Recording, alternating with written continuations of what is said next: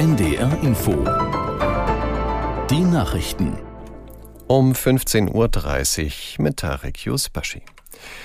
Beim Festakt zum Tag der deutschen Einheit in Hamburg hat der Bundesratspräsident und erste Bürgermeister Tschentscher an Solidarität und Gemeinsinn appelliert.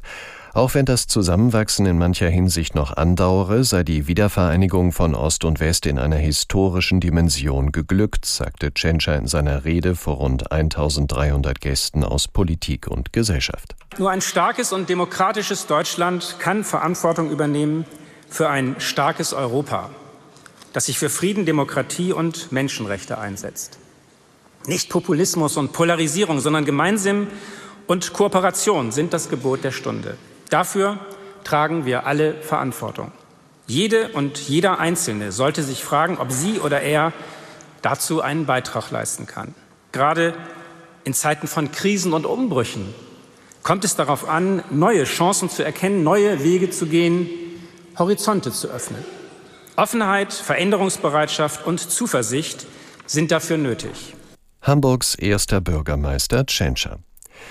Bundeswirtschaftsminister Habeck hat zum Tag der deutschen Einheit hervorgehoben, dass sich der Osten Deutschlands zu einem wichtigen Standort entwickle. Im Moment seien dort mehr als 20 Großinvestitionen mit einem Volumen von insgesamt 50 Milliarden Euro in Planung, sagte Habeck den Funke-Zeitungen. Der grünen Politiker verwies auf Projekte wie die Chipfabriken in Sachsen-Anhalt und Sachsen oder die Ansiedlung von Batterieunternehmen in Brandenburg. Diese bildeten Anker, die weitere Ansiedlungen nach sich zögen, etwa Bauunternehmen oder Dienstleister. Polen, Litauen und die Ukraine haben den Streit über Getreideimporte entschärft. Das Verkaufsverbot für ukrainisches Getreide in Polen bleibt demnach bestehen. Dafür wird der Transit Richtung Litauen beschleunigt. Aus Warschau Sabina Mattei. Bereits ab Mittwoch werden ukrainische Getreideexporte, die litauische Häfen über den Landweg durch Polen ansteuern, nicht mehr an der polnisch-ukrainischen Grenze, sondern in Litauen kontrolliert. Das kündigte der polnische Landwirtschaftsminister Tellus jetzt an. Polen will nach seinen Worten außerdem weitere Transitkorridore einrichten.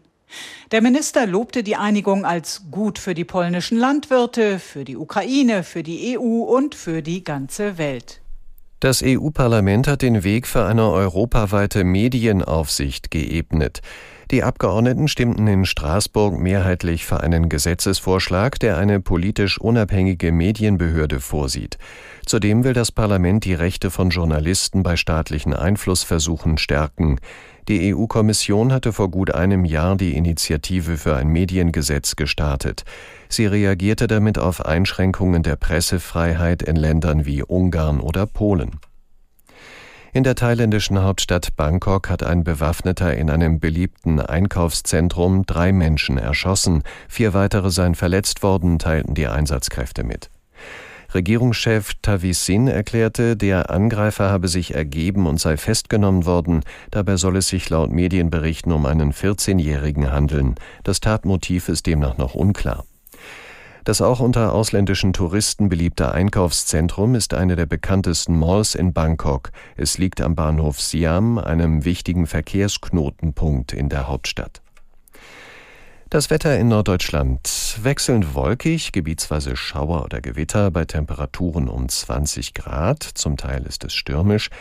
Nachts dann überwiegend trocken, bei Tiefstwerten von 14 bis 9 Grad, weiterhin stürmische Böen. Morgen dann mal Sonne, mal Wolken, einige Schauer oder Gewitter. An Nord- und Ostsee aber länger trocken bei 15 bis 19 Grad. Und die weiteren Aussichten. Am Donnerstag Schauer, im Norden ein paar Gewitter bei 15 bis 18 Grad. Und am Freitag dann wechselhaft bei 16 bis 19 Grad. Das waren die Nachrichten. Jetzt geht es weiter mit Tatort Ostsee. Wer sprengte die Nord Stream Pipelines? Nachdem die Alcor den Tatort aus der Ferne vermessen hat, muss man für die Ermittlungen eigentlich hintauchen. Nur sehen kann man in 70 bis 80